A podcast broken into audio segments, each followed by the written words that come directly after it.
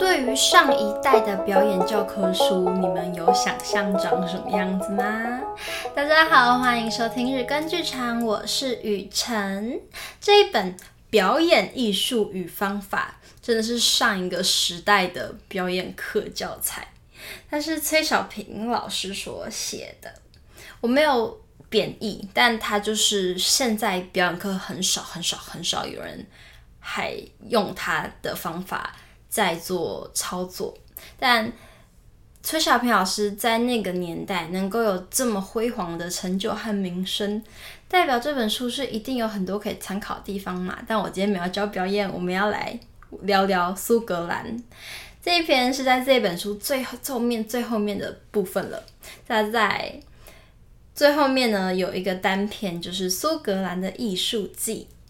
那年的伦敦没有雾，在苏格兰每年举行的艺术季也只有间歇的细雨。不管天气如何，苏格兰男人的风笛、花格的短裙、两腿间吊着的神秘毛皮小挂包，总是会吸引几十万的观光客到那儿去凑热闹。苏格兰酒厂的威士忌酒更是出名。大晴天，乘游览车爬坡向苏格兰高地进行，看各式样的神秘古堡，会引起游客幻想许多剑侠救美的故事。公路两旁接连不断被红、黄、紫。蓝各色小梗黄呃小梗花覆盖满了的山头，更会使人有飞翔在仙境的感觉。驾驶汽车的老人也很爱漂亮，就是一去一回两趟路，他也换了两色不同的花格裙。在晚上，可坐满几万人的露天广场上，有苏格兰军人的乐队、骑兵、各族的服饰舞蹈。同时，由古堡中燃放的烟火冲上黑暗的天空，向观众致近的礼炮共鸣，引起了现场观众的欢呼。电影、戏剧、舞蹈，几乎是大小剧场都有特别的节目向观光客招手。沙士的舞台剧、电影更不少，所谓前卫小剧场的演出也不少。没有舞台设备，也更没有灯光音效的条件，在一平一间平房中，两三个人赤足露背，没有剧情，三个人在演禅，这是禅修的禅。观众是否懂？演的人并不负责任的。在 pub 里，观光客随便坐在哪儿，只要一杯酒或是冷饮，可以看几个男女。争争吵吵讨论三角习题，最后当我们看戏的人还在雾中时，场灯突然大亮，告诉你戏演完了。看了一场由法国来的夫妻档的闹剧，它的英文是 farce，还算是值回票价。夫或妻有时扮君，有时扮美女丑角。用些青菜萝卜当人当武器，逗笑得不可开支。虽然是两个演员说法国话，剧场效果却很强，因为一些观光客不一定都听得懂法语。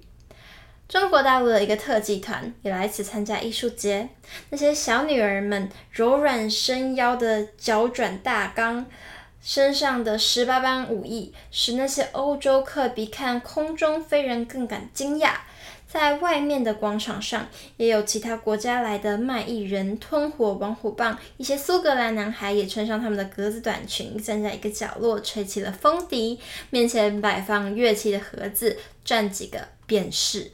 这样的情景是在欧洲地下铁。地下铁街头常可看见的卖艺者，他们拉提琴、敲鼓、扯开嗓子，跳着舞步，学 Michael Jackson。那时候，杰克森正在剧场，以二十镑一张票使观众们为他疯狂。在伦敦著名科芬花园旧址，有大陆来的一对中国国乐演奏家在地。在该地定时演奏，我忽然记起来，在温哥华，我看见一位中国大挂好大陆 留学生在那个蒸汽钟表旁边演奏古筝，也许激起对自己同胞的特别同情吧。我竟送给他一张绿票，挂好一元美金，一个林肯，使同行的人对我竟瞠目而视。要我去，呃，要去参加苏格兰的艺术季。当在半年前就得预订房间，有些家庭式的有厨房可以让观光客自己烹调食物，因为到了那儿不是一两天就舍得走的，起码得住上一个星期，价钱不便宜。不是豪客的多半是住在这种地方，又便宜又自由，交通也方便，只要搭对了公车，用不了几个便士士。对我这样没有方向感，在台北都会迷途而不知如何返的人是个例外。其实我觉得蛮有趣的，因为我以前是怎么说，就觉得这本书啊，你还在，嗯，还在讲怎么演广播剧，然后还在教广播剧里的声效排演，广播剧声音表情这些，就是。把舞台剧表演方法的台词啊、电影啊、电视啊都分开来讲得很细，但是没有不好，但是就不太是我们现在流行的方法嘛，不太会正视这本书。但后来发现这老师真的蛮跳、蛮活泼的，就不是我们印象中那种觉得啊好古板哦的感觉。他其实每一章都很清楚哦，第一章饮水思源，他就是第一章叫饮水思源，文庙中的艺术殿堂。好，大概可以想象他在讲什么嘛，就是剧专的市长。那第二章表演艺术大师就介绍了亨利·欧文啊、考科林啊、斯坦尼斯拉夫斯基啊。那第三章戏剧艺术与表演艺术，那就是各种剧种的一些方法，真的是方法哦，教你 step by step。